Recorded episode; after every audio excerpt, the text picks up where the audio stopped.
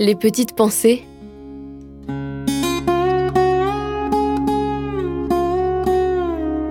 Terroir, héritage et savoir-faire. Damien Schmitt, agriculteur. Si tout le monde fait du bio, il euh, faudrait importer encore plus parce qu'en bio, on n'arrivera pas à nourrir euh, toute la population française. Déjà comme ça, en conventionnel, on n'y arrive pas.